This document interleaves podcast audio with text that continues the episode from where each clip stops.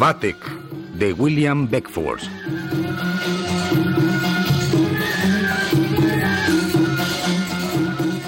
Adaptación Federico Patán.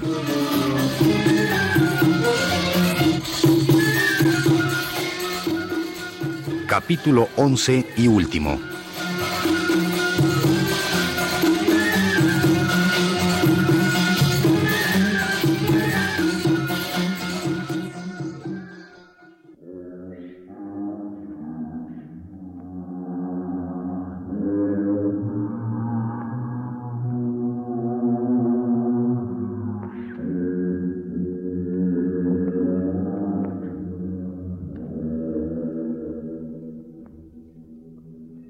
No permitas que tanto detalle te confunda, Batek. Pronto sabrás la razón de todo. Vayamos ahora con Eblis, nuestro amo. Y con lento andar transcurrieron por salones y galerías, todos iluminados por antorchas y braseros, cuyas flamas se elevaban en pirámide hacia el techo. Y observaron en la multitud encontrada el mismo gesto de apretarse el corazón con la mano derecha. Finalmente, Batek preguntó. ¿Dónde encontraremos a Eblis? Llevamos caminando un buen rato. En aquella cámara aislada por cortinas de brocado. ¿Y quién es ese joven hermosísimo que está sentado sobre un globo de fuego? Nuestro amo, el gran señor Eblis. Qué enorme desesperación expresan sus ojos. Pero a la vez, cuánto orgullo en ellos. ¿Y cómo brilla su cabello? Casi parece un ángel. ¿Qué cetro es ese, Yaur? Ese que el Eblis tiene en su mano. El cetro de hierro ante cuya presencia tiemblan de terror monstruos y diablos, así como todos los poderes de los abismos. ¿Y por qué la mano del Eblis está... ¡Calla! Nuestro Señor va a hablar. Criaturas de barro, bienvenidas a mi imperio. Quedáis con esto unidas a mis innumerables adoradores. Gozad de todo aquello que este palacio puede daros. Los tesoros de los sultanes preadanitas, los sables mágicos, los talismanes que abren las subterráneas amplitudes de la montaña de Kaf. No importa cuán insaciable sea vuestra curiosidad, Nunca agotaréis las sorpresas de mi reino. Tendréis el privilegio de entrar en la fortaleza de Agermán y en las salas de Argeng, donde se encuentran retratadas todas las criaturas dotadas de inteligencia. Veréis allí también los distintos animales que habitaron la tierra antes de la creación de ese ser despreciable a quien llamáis Padre de la humanidad. Señor, Quisiera conocer de inmediato el lugar que contiene esos preciosos talismanes que mencionasteis. Yaú, guíanos. Venid, que poseáis todo aquello que mi soberano os ha prometido. Y aún más, venid, contemplad estas amplias cámaras, gozad estos soberbios ámbitos, y ved allí, sobre esas camas de cedro incorrompible, las formas sin cuerpo de los sultanes preadanitas. ¿Y lo inscrito a sus pies qué significa? Lo sucedido en sus reinos, su poder, su orgullo y sus crímenes. ¿Qué ojos tan melancólicos tienen? Todos aquí parecen sufrir una honda melancolía. ¿Y sus nombres? Solimán Rad, Solimán Daki y Solimán Ben Daud. Mas olvídalos y ven hasta estos cofres. En ellos encontrarás los talismanes que abrirán aquellas puertas de bronce. Tras ellas están todos los tesoros que ansiáis. Vate. ¿Eh? ¿Quién me llama? Soy Solimán Ben Daud. En vida ocupé un trono magnífico. A mi derecha tenía doce mil asientos de oro para los patriarcas y profetas que venían a escuchar mis doctrinas. A mi izquierda sabios y doctores se sentaban en igual número de tronos de plata. Mientras así juzgaba y hacía justicia, las aves volaban sobre mi trono, cubriéndome de los rayos del sol. Mi pueblo florecía y mi palacio se elevaba hasta las nubes. Erigí un templo al Señor más poderoso, templo que fue maravilla del universo. Más triste de mí, dejéme seducir por el amor de las mujeres y por la atracción de las cosas sublunares. Obedecí los consejos de Agermán y de la hija del faraón. Abandoné la ciudad sagrada y ordené que se levantara el palacio de Istahar, así como la terraza de los vigilantes que fueron dedicados a distintas estrellas.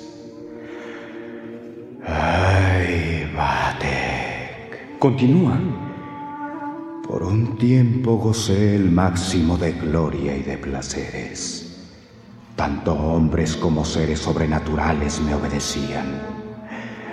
Comencé a creer, al igual que estos monarcas infortunados, que el cielo había olvidado vengarse. Y cuando más ajeno estaba todo, un trueno venido del cielo me hundió aquí donde me miras. ¡Ay, qué cosa terrible me informas!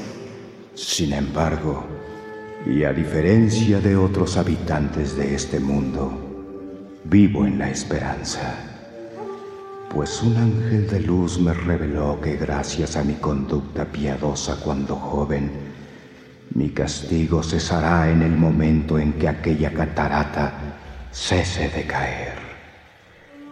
Pero hasta entonces sufriré tormentos inefables que hacen presa de mi corazón. Señor, ved su pecho. Es transparente. Y puede verse en él su corazón envuelto en llamas. Yaur, ¿a qué lugar de horror nos has traído? Permítenos partir y renunciaré a todo lo que me has prometido. Mahoma, no hay ya piedad en ti. Ninguna, Batek. Ninguna. Entérate, príncipe afligido, que te encuentras en el ámbito de la venganza y la desesperación tu corazón sufrirá como el de todos los adoradores de Eblis. Antes de verte hundido en ese sufrimiento, se te conceden unos días de gracia. Aprovechalos como quieras. Húndete en esos montones de oro. Da órdenes a los potentados del infierno. Vaga a placer por estos dominios subterráneos. Ninguna barrera encontrarás. En lo que a mí toca, habiendo cumplido mi misión, parto. ¡Ah! ¡Batek! Desapareció en el aire.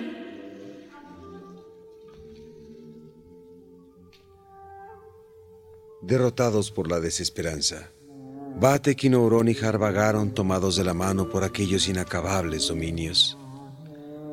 Contemplaron tesoros inauditos, escucharon coros de genios, asistieron a banquetes de variadísimo orden y nada lograba sacarlos de su abatimiento, pues en todos lugares encontraban seres cuyo pecho transparente revelaba un corazón en llamas. Ah, mi pequeña Nouronihar, qué triste futuro nos espera. ¿Y si nos amamos? ¿No has visto que todos aquí caminan en soledad? ¿Cómo? Llegará un momento en que separe mi mano de la tuya. Sí, pequeña, y en que mis ojos dejen de beber en los tuyos el dulce licor del gozo. Terminaremos por recordar con horror nuestros momentos de éxtasis. Mía es la culpa. No, querida. Fueron los principios con los cuales Karatis pervirtió mis años mozos. Ellos son la causa única de mi perdición. Justo sería que ella pagara también. ¿Y cómo lograr tal? Espera, ¿no tengo poder total por unos días? Tú, Afrit, ve de inmediato hasta mi madre, Caratis, que está en la ciudad de Samarra, y tráela aquí. Obedezco. A la espera de Caratis, Batek y Nouronihar siguieron su paseo. Al oír unas voces entraron llevados por la curiosidad a un pequeño aposento en el cual unos jóvenes platicaban a la luz de una solitaria lámpara. Y una de las jóvenes dijo, Desconocidos, puesto que os encontráis en el mismo estado de espera que nosotros, puesto que aún no lleváis la mano sobre el corazón, uníos a nuestro grupo y relatad qué serie de sucesos os trajo a este lugar fatal. Ya os contaremos nosotros después la causa de que estemos aquí. A gente como nosotros, condenada, únicamente le queda meditar sobre sus crímenes. ¿Acaso hablar de mi tragedia ayude a descargar mi corazón? Sabed, pues, que soy Batek. Y así, uno por uno, los presentes fueron narrando sus desventuras. Pero iba el tercero de los jóvenes a terminar su caso cuando un terrible sacudimiento envolvió el aposento y entonces... Señor, ved esa nube que desciende. Es el Afrit y trae a mi madre sobre la espalda. ¿Y qué haces, Batek, en lugar tan indigno de ti? Te creí sentado en el trono de los reyes preadanitas. Mujer execrable, maldito sea el día en que me diste nacimiento. Sigue a este Afrit, quien te llevará a la cámara donde se encuentra el profeta Solimán. Entérate por él a qué están dedicados estos palacios y hasta dónde me corresponde aborrecer los impíos conocimientos que me transmitiste. ¿Te ha vuelto loco todo el poder recibido, Batek? Ansío presentar mis respetos al profeta Solimán. Pero antes escucha, sabiendo por el Afrit que jamás regresaría a Samarra, pedíle permiso de dejar resueltos mis asuntos. Diómelo. Mediante el fuego consumí entonces mi torre, con los mudos, las negras y las serpientes dentro. Moracanabad escapó de tal destino porque huyó a ponerse a las órdenes de tu hermano. En cuanto a Bababaluk y tus esposas, los mandé enterrar vivos. Dilara está por llegar a estas regiones, pues tuvo la prudencia de ponerse al servicio de un mago. Ah, ¡Calla, madre! ¡Calla! No quiero ya escucharte. Afrit, llévala donde Solimán.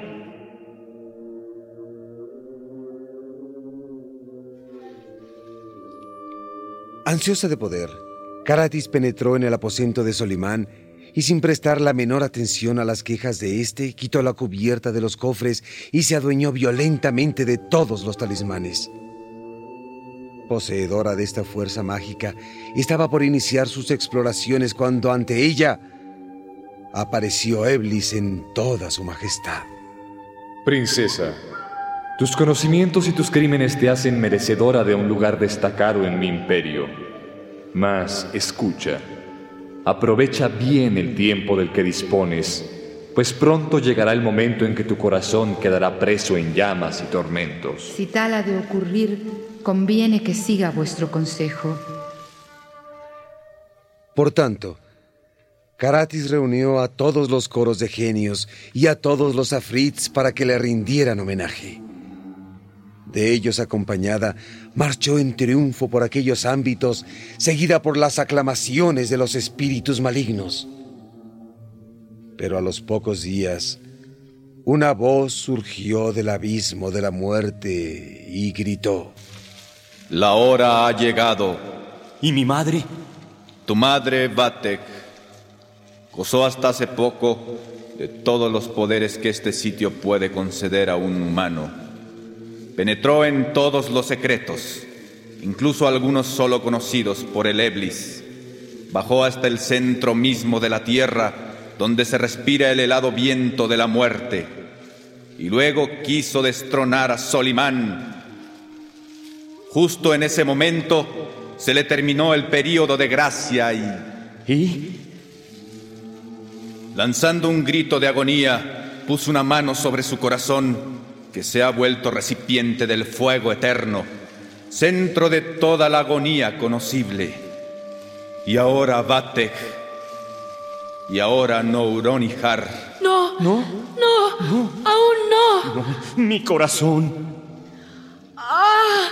¡Qué terrible fuego ha entrado en mi pecho! Nouronihar, tus ojos. En tus ojos solo veo odio y desesperación. Aléjate. Aléjate de mí para siempre, Vatek. No. Mi corazón no desea volver a verte. Siento que toda esperanza ha huido de mí.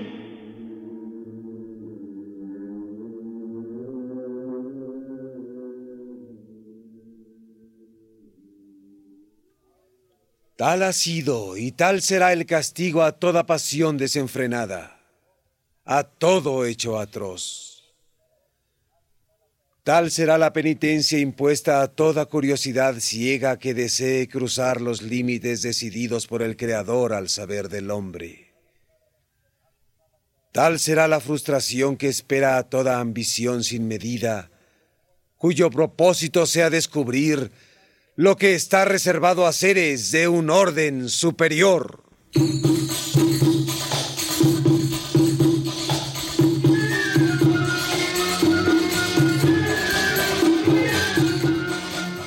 Vatek, de William Beckford.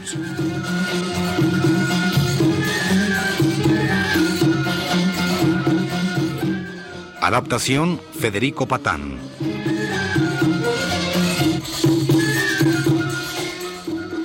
Actuaron en este capítulo, por orden de aparición, Alejandro Camacho, César Arias, Juan Stack, Angélica Aragón, José Ángel García, Ricardo Lezama, Eugenio Castillo, Mabel Martín y José Luis Cruz.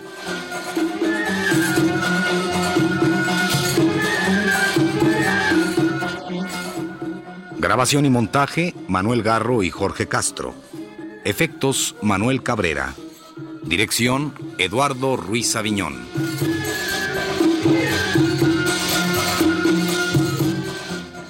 Fue una producción de Radio UNAM.